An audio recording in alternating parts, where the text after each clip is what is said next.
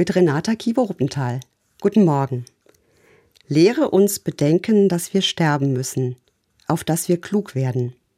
Diesen Satz habe ich schon oft bei Beerdigungen gesagt.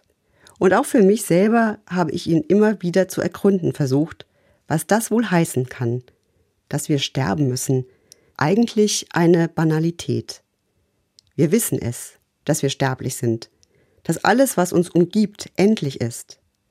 Dennoch ist der Tod eine meist verdrängte Wahrheit. In dem biblischen Vers wird er mit zwei Worten verbunden, die mit Bildung zu tun haben, mit Lehre und mit Klugheit. Zwei Wörter, die viel mit dem Leben zu tun haben. Ich erinnere mich an meine Geburtsvorbereitungskurse. Für mich war es hilfreich zu wissen, was auf mich zukommt und zu wissen, dass ich nicht über alles, was da passieren kann, beunruhigt sein muss. Dass manches auch ganz normal ist auch wenn es für mich ungewöhnlich und beängstigend sein kann. Kann ich mich wie auf die Geburt meiner Kinder auch auf das Sterben vorbereiten? Sich damit auseinandersetzen hat etwas Gutes.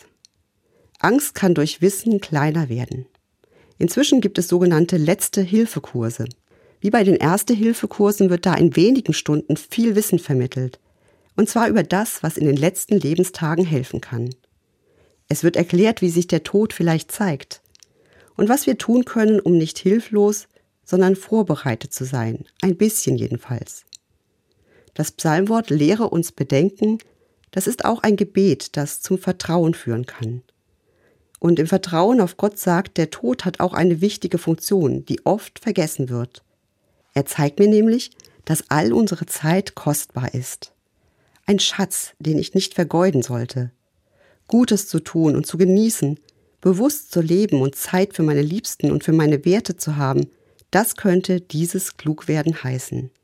Carpe diem, pflücke den Tag. Das heute ist wichtig, morgen könnte es zu spät sein. Ein schöner Aufruf und eine Einladung, jetzt zu leben. Renata Kiewer-Ruppenthal, Mainz, Evangelische Kirche.